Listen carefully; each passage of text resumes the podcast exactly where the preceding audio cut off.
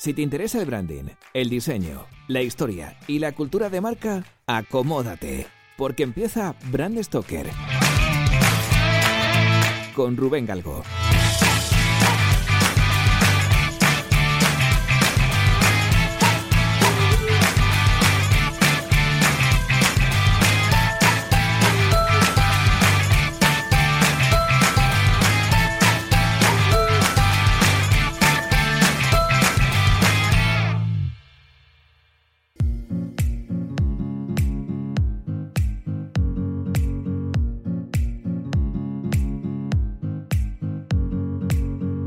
Las cualidades curativas y regeneradoras que tiene el agua sobre el ser humano han sido descubiertas por la mayoría de las grandes culturas a lo largo de la historia.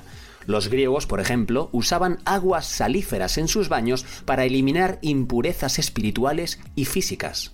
Pitágoras recomendaba a sus discípulos el uso de los baños fríos para fortificar el cuerpo y el talento, mientras que los espartanos bañaban a sus hijos recién nacidos en el agua fría del río Eurotas en invierno para darles tono y vigor, y un resfriado probablemente. Para finales del siglo V a.C., los romanos habían desarrollado un nivel tecnológico notable en materia de canalizaciones y regadío. Esto les llevó a evolucionar las estancias de baño griegas hasta crear espacios destinados en exclusiva para baños de vapor, piscinas frías, templadas y calientes. Pero no fue hasta la época de Agripina cuando se aplicó el nombre de termas por primera vez a unos baños construidos en el año 25 después de Cristo. El concepto terma fue extendiéndose como la espuma por todo el imperio romano y con el paso de los siglos dio lugar a saunas, balnearios y amames. Este último término surgió en lo que actualmente es Turquía, cuando los luchadores disfrutaban de una sesión de hammam para liberar la tensión de después del combate y recobrar energía y vitalidad para afrontar nuevas batallas. Si nos vamos a otras latitudes, nos encontramos con el temazcal mexicano, cuyo nombre literalmente significa casa donde se suda. Estos eran unos baños de vapor usados por los curanderos para sanar a la gente. Si nos vamos al otro lado del mundo, tenemos el onsen japonés, que es una especie de baño de aguas termales de origen volcánico, con una carga regenerativa y ritual bastante importante. Según avanzamos por el sendero de la historia, cuando nos acercamos al siglo XXI, toda esa pompa de vitalidad, salud y espiritualidad se ha ido diluyendo para dar paso al más puro hedonismo. A nadie se le escapa que un buen baño es tremendamente relajante e independientemente de sus bondades medicinales, es algo placentero. Cabinas de ducha, barras de hidromasaje, ducha escocesa, spas o jacuzzis forman parte de nuestra vida cotidiana e incluso de nuestros hogares. Solo hay que pasarse por la web de Thomas Wellness Group para ver la gran variedad de equipamientos que hay en este sentido. Por cierto, ahora que hablamos de spas, ¿sabíais que la palabra spa es un acrónimo latino de la frase salus per aquam, es decir, salud a través del agua?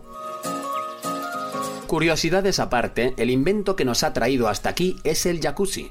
Al igual que vimos con Velcro o con Chupachus más recientemente, Jacuzzi no es un nombre genérico, sino el nombre propio de una compañía que tiene un curioso origen. Para empezar, Jacuzzi es un apellido italiano. A comienzos del siglo XX, Francesco, Rachele y Valeriano Jacuzzi salen de su Italia natal en busca de oportunidades con destino a California. Tras asistir a una exhibición de vuelo, los hermanos quedaron asombrados con la majestuosidad de los aviones y decidieron crear una empresa especializada en hélices de avión. En 1915, Gelindo, Cándido, Giocondo y Giuseppe se unieron a ellos para fundar la sociedad Jacuzzi Brothers. Varios de los siete hermanos eran ingenieros y mecánicos, por eso no sorprende nada que el primer invento que desarrollaron fue una hélice que sería adoptada por la mismísima aeronáutica estadounidense. La innovación y la manufactura de las hélices de jacuzzi eran de lo mejor que se fabricaba en Estados Unidos y llamaron la atención del ejército estadounidense, que cerró varios acuerdos comerciales con la familia. Esta situación les granjeó bastante dinero y les permitió diversificar el negocio fabricando aviones directamente.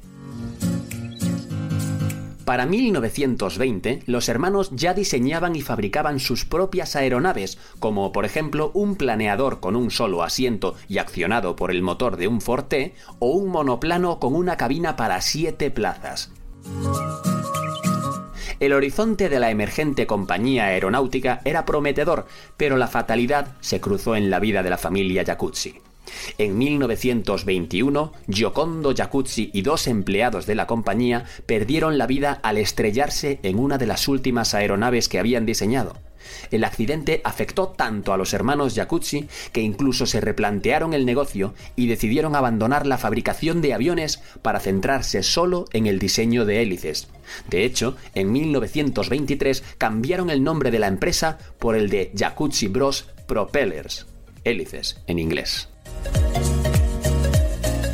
Si queréis, podéis ver unas imágenes muy chulas de todo esto que estamos hablando en nuestro blog, branstoker.com.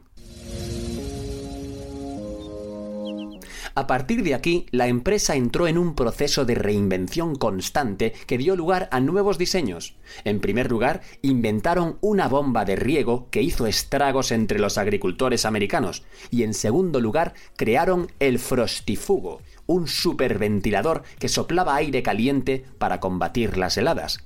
Ambos descubrimientos marcaron el rumbo de la compañía.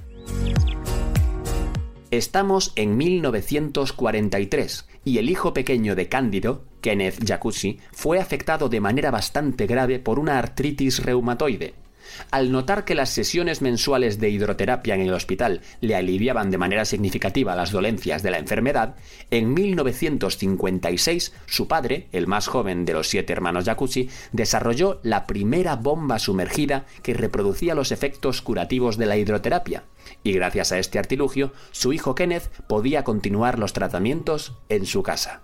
De esta forma es como nació la J300, una bomba que producía un chorro de agua que sintetizaba los efectos curativos de la hidroterapia. De hecho, podríamos decir que la J300 fue el pelotazo definitivo que asentó los pilares de la compañía. Por primera vez, Jacuzzi salía en prensa, y esto le otorgó a la marca un reconocimiento y una notoriedad desconocidas hasta la fecha. Pero lo mejor aún estaba por llegar. En 1968, el invento de Cándido fue revisado por su sobrino Roy Jacuzzi y diseñó una bañera con jets integrados y con un sistema de hidromasaje. Vamos, lo más básico que tiene cualquier hidromasaje. El invento fue ganando popularidad y adeptos entre los personajes famosos hasta convertirse en el objeto de lujo que es hoy en día. Además, el sistema de hidromasaje de Jacuzzi no tenía con quién compararse. El negocio del resto de empresas aeronáuticas era otro bien distinto y el know-how tecnológico adquirido durante tantos años por Jacuzzi establecía un muro infranqueable para el resto de compañías del sector de los baños y saneamientos. Por eso, durante muchos años, esta ausencia de competencia le permitió instalarse en la mente del consumidor de tal forma que cuando apareció esta, la competencia, la gente llamaba a sus bañeras de hidromasaje jacuzzis en lugar de por su propio nombre.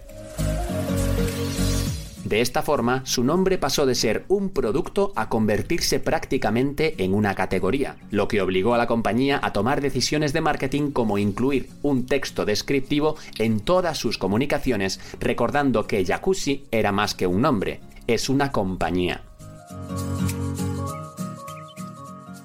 Antes de concluir, merece la pena destacar que con el paso del tiempo la marca fue centrando su negocio en la elaboración de mini piscinas, el mundo del baño y el sector del wellness, y su crecimiento se basó en la búsqueda del bienestar de las personas, algo que, a tenor de sus orígenes, pinta ser verdad. Prueba de ello son sus más de 250 patentes internacionales que representan todo un ejemplo de excelencia en el desarrollo de productos tecnológicamente avanzados y con un diseño inconfundible.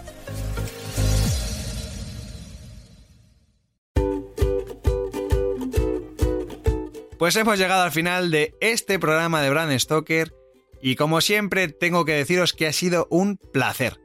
Pero antes de echar el cierre quiero recordaros que podéis apoyar nuestro trabajo de dos formas muy sencillas. La primera es realizando vuestras compras en Amazon a través del enlace de afiliados que tenemos en nuestra página web. Y la segunda es haciendo mecenas de Brand Stoker en iVoox.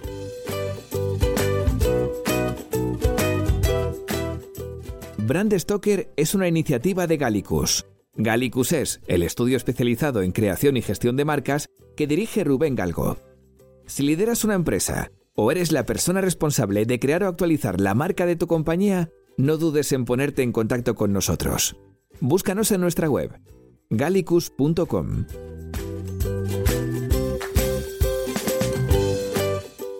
Ya sabéis que nos podéis seguir en Twitter, Facebook e Instagram, donde nos encontraréis con el usuario Gallicus Branding, o si lo preferís, me podéis seguir a mí a través del usuario Crenecito. Por supuesto, no olvidéis comentar este programa, darle a me gusta y compartirlo en vuestras redes sociales. Y si os habéis quedado con ganas de más, podéis escuchar más programas de Brand Stoker en iVoox y sobre todo en brandstoker.com. Muchas gracias por estar ahí y recordad, como dijo Paul Rand, el diseño es simple. Por eso es tan complicado. Hasta el próximo programa. ¡Chao!